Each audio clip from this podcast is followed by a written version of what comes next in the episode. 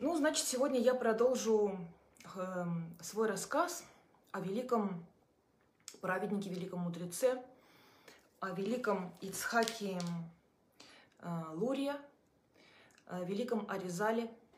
Продолжу рассказ о его жизни. В прошлый раз э, мы закончили на том, что, ну, во-первых, э, его рождение было предсказано самим Иль- Ильей Пророком, и его э, рождение было очень-очень неординарным. Сразу было видно, что родился необыкновенный, необыкновенный ребенок.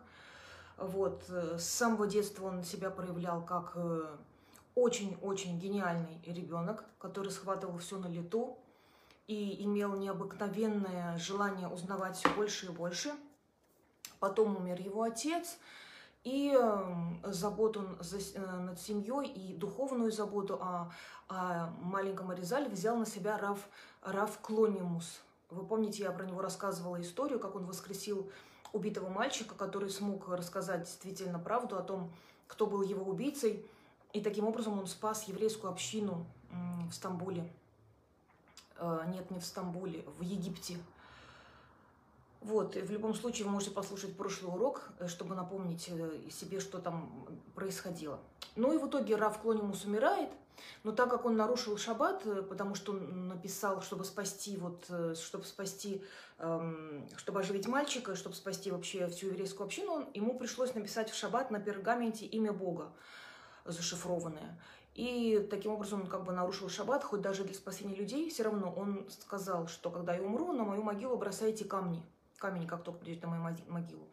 Ну и просто, конечно, люди не бросали, а в течение ста лет просто оставляли камни.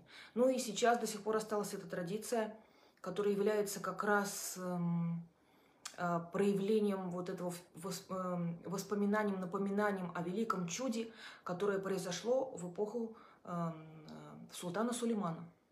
И это чудо совершил Рав Клонимус. Вот.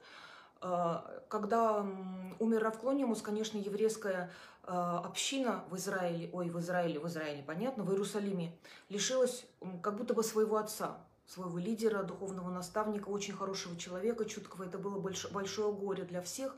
Но большим горем это было для семьи Аризали, потому что как раз Равклонимус, он был как отец, а, второй отец для Аризаля. Поэтому для них это было и в материальном отношении, и в духовном очень серьезное испытание.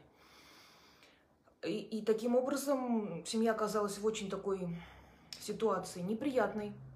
Но дело в том, что а, у, у мамы Аризаля, у нее был очень богатый брат. Этого брата звали Рави Мурдыхай. Равин Мурдыхай, и он в то время жил Э, Рави Мурдыхай, Мурдыхай Франсис, или Франсис, не знаю иногда, как ударение ставить. И он жил в то время э, в Египте. Так, сейчас вот я вам что-то там говорила, и, по-моему, что-то перепутала. То, что я про, раннего, про Равина Клонимуса говорила, это было в Израиле. Вот. А вот этот брат маме э, Аризали, он жил в Египте. И когда он узнал положении печальном, в котором оказалась семья его сестры, так как он был состоятельным человеком, он тут же послал людей для того, чтобы привезли всю семью к нему в Египет. И когда уже вся семья могла добраться до Египта, там уже в то время уже у Аризали были, э, были братья, сестры, вот, их встретил дядя с открытым сердцем, с открытым домом. Он их снабдил всем необходимым, и одеждой, естественно, и, и, и жильем, и самое главное, дал э, всем своим племянникам самых лучших учителей для того, чтобы они изучали Тору. И в это время э, перед э, Аризалем, перед маленьким, перед молодым Ицхаком открывается прекрасные, вот двери в прекрасное блестящее будущее. Вообще еврейская община в Египте имела такую очень большую историю и очень интересную историю. Еще за полвека до того, как эм, приехала туда семья Аризаля, а, там происходили очень большие военные действия между мамлюками и турками-атаманами. Постоянно происходили стычки, борьба за территории, за власть. Ну и в конце концов, конечно, победили атаманы, но вот во время всех этих вот неприятных исторических событий и борьбы, а, в принципе, еврейская община могла бы очень сильно страдать, но каким-то совершенно невероятным и чудесным образом она все время выходила, спасалась и еще, кроме того, э, умудрялась вообще развиваться и процветать. Вот так вот Бог заботился о своем народе в Египте в то время. И, и там было в Египте очень много беженцев, э, в том числе из Испании, которые бежали от э, инквизиции страшной. И вообще было, было много известных раввинов со всего мира даже, которые спасались в Египте. И вот Рав Мурдыхай, э, дядя Аризаля, брат мамы Аризаля, он был как раз таким иммигрантом, который в свое время эмигрировал из, по-моему, из Испании не могу вам сейчас точно сказать. Главное, короче, он был иммигрантом, он славился своей э, необыкновенной добротой, необыкновенной благотворительностью, щедростью, и к тому же он был Талмит Хахам. Талмит Хахам – это, это раввин. Его, был, его дом, в котором все жили там вместе, был огромный дом и был центром, где собирались великие мудрецы, проводили свои собрания, решали там все необходимые вопросы, которые необходимо было решить. И в этом доме как бы сочеталось, э, сочеталось э, два пункта очень важных – и Тора, и богатство. И в этом доме рос, рос Аризаль, и многие известнейшие раввины – которые приходили часто, были, были, можно сказать, постоянными посетителями в, в этом доме, они отмечали именно качество и количество знаний маленького мальчика, потому что это было что-то совершенно исключительное. И они были удивлены и поражены не только тем, сколько он знает, э, какое количество всего он помнит наизусть, но они его уважали за его характер, потому что его характер был совершенно необычайным.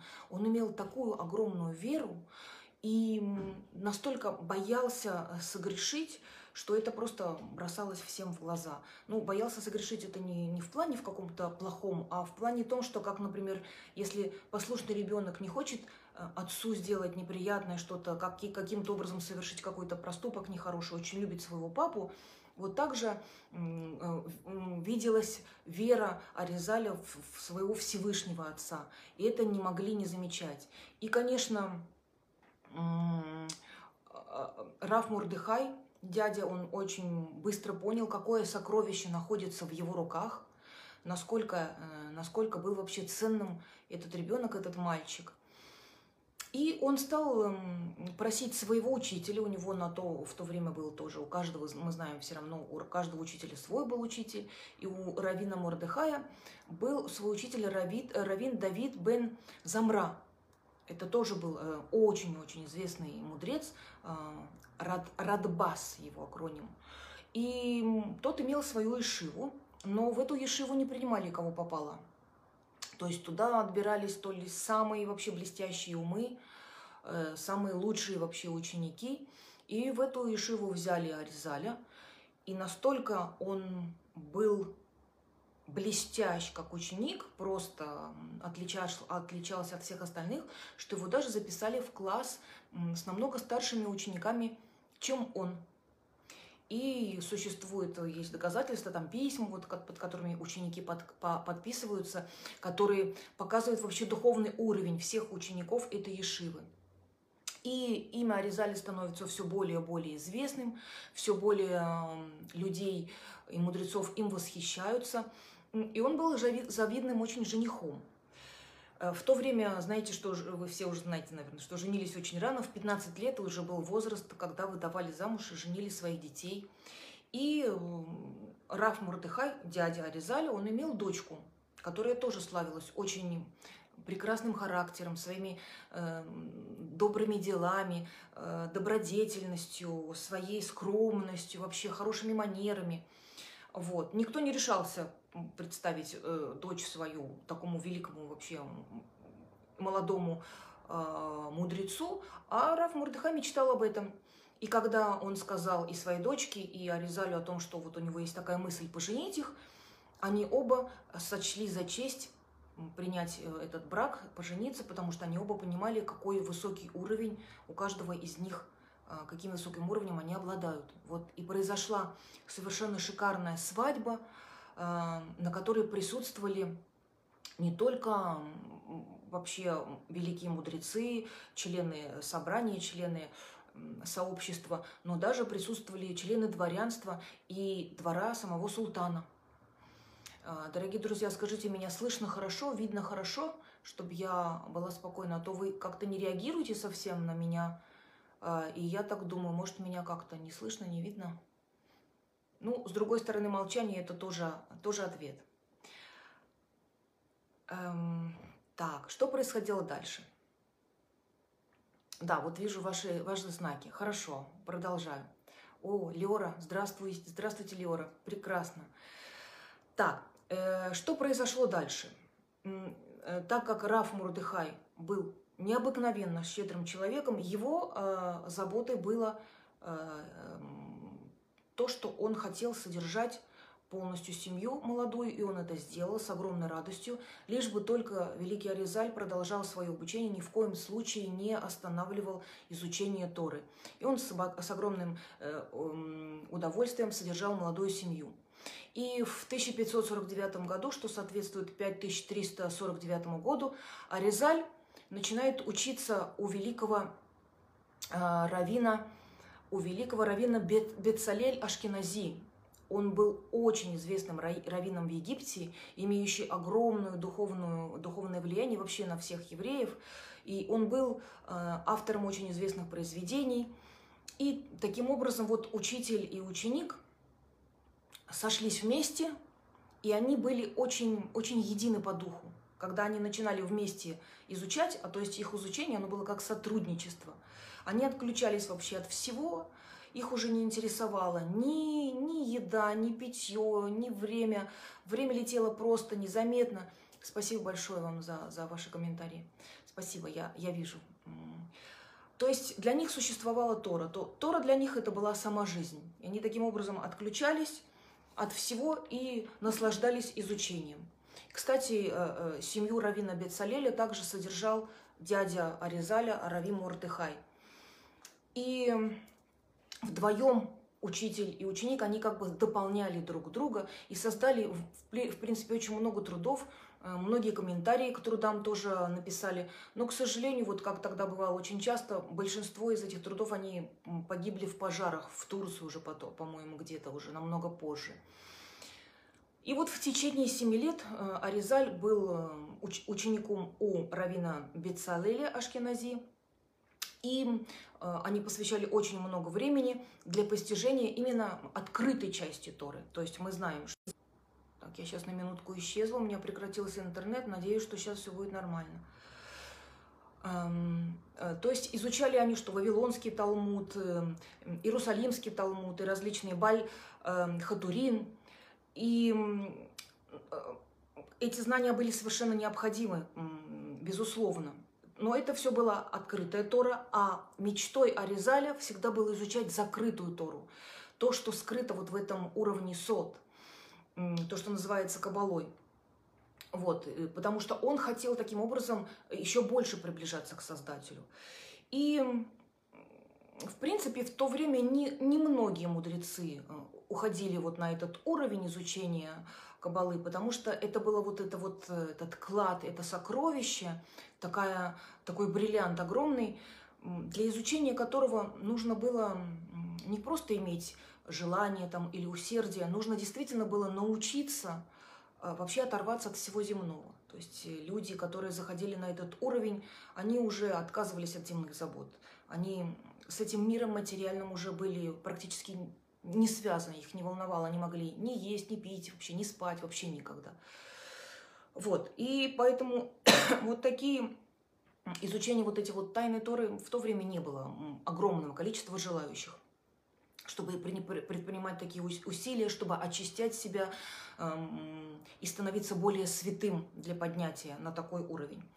И, кроме того, естественно, нужно было в владеть э, открытыми э, знаниями Торы, то, что было открыто.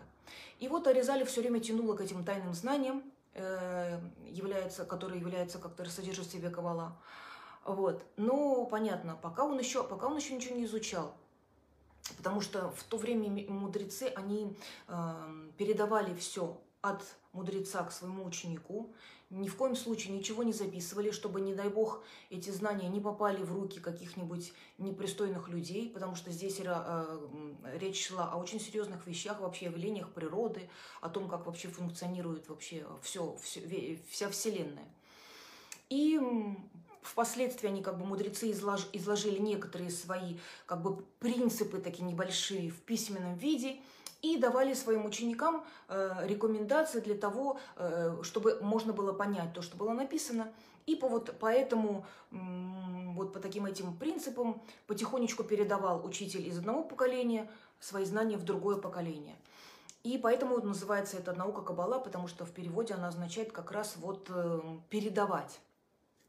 Вообще, хотелось вам еще рассказать, но уже 20 минут рассказываю. Я не знаю, как вы, друзья мои, согласны еще немножко послушать меня, каким образом вот эта вот мечта Аризаля э, начать изучать, изучать Кабалу начала исполняться. Давайте я вам быстренько постараюсь рассказать. Мне тоже очень хочется больше всегда рассказывать, но, к сожалению, время как-то очень быстро проходит. Э, один раз, это было в шаббат, Аризаль, как всегда, пошел в синагогу в субботу молиться, и он не любил сидеть на первых местах, где сидели самые уважаемые люди. Он все время уходил назад, где сидели какие-нибудь там бедняки или кто просто вот заходил в синагогу случайно. Он любил быть там, чтобы ему сосредоточиться на молитве и вообще соединиться со Всевышним. И э, вдруг рядом с ним садится такой человек, совершенно незнакомый, которого он раньше не видел никогда в синагоге. Этот человек открывает, у него была с собой книжка такая, он открывает книжку и там дел, делает вид, что он молится, но Аризаль понял, что человек этот не, это, не следует молитве, потому что было видно, что он потерялся. Он у него разрешил, там, взял разрешение взять эту книжку, и видит книжку, посмотрел, видит, что это не Сидур, это не молитвенник, а какая-то другая книга, совершенно непонятная. Вот. Он встал, пошел, взял сидур в синагоге, нашел страницу там, на которой шла молитва, и потом отдал этот сидур, показал вот этому человеку, где нужно молиться, и так, таким образом, вот когда э, молитва закончилась, Аризаль попросил у этого человека дать ему эту книгу. Стал ее смотреть и видеть, что это, это какие-то вот эти вот секретные знания, о которых э, он мечтал. То есть это какой-то манускрипт вообще какой-то древний, э, не сказано его название. Вот. И Аризаль стал эм, просить эту книгу продать. И вообще нет, он стал сначала спрашивать, а вообще кто вы такой, откуда у вас вот эта вот книга? Э, он думал, что это какой-то мудрец. Э, вдруг вот пришел в синагогу, и тогда он очень обрадовался, подумал, что раз мудрец, они могут вместе изучать тогда. Но мужчина сказал ему, что он так смущен был немножко, рассказал ему, что он сын крипто-иудеев, то есть испанцев, которые приняли христианство, чтобы спастись от эм, инквизиции. И э, он ничего не знал о иудаизме, э, пока жил э, в Испании. Интересно. Так, вроде опять наладилась связь. И, то есть у него, он, у него были какие-то торговые дела, и он возможность у него представиться, представилась, он был, то стал состоятельным человеком, и у него представилась возможность уехать из этой вообще кровавой, ужасной страны, из Испании, и он оттуда в итоге уехал, и вот таким образом оказался в Египте, но он ничего не знал, ни молитв не знал, ни ничего абсолютно о иудаизме. То есть эта книжка для него была вообще ничто. Единственная эта книжка, он ее взял как память, какие-то были у него спрятаны, там он нашел как память о своей семье, какие-то манускрипты, какие-то книги, и вот ему удалось привести их с собой. И вот эта книга была одна из этих книг. И тогда э, Аризаль все понял, он стал уговаривать этого человека продать ему эту книгу, сказал, что он просто мечтает вот все вот эти вот изучать, иметь все эти знания. И когда человек этот мужчина понял, что Аризаль является великой личностью и хочет эту книгу э, иметь у себя для изучения, он ее ему просто подарил. Сказал, что я человек не бедный, я могу себя содержать, мне незачем это продавать, а раз вот тебе нужно это для такого великого дела, я тебе ее дарю. И дальше э, думаю, что теперь уже на следующей неделе, дорогие друзья, я вам расскажу, каким образом, ведь нужно было Аризалю получить разрешение у своего учителя для того, чтобы уже зайти на новый уровень и начать изучать скрытые знания. Ну, обо всем об этом мы уже с вами тогда поговорим на следующей неделе. И я вам желаю всех-всех благословений, всех удач, крепкого здоровья. И будем надеяться, что время пролетит быстро, и мы с вами скоро опять увидимся. Всего вам доброго всем. До свидания.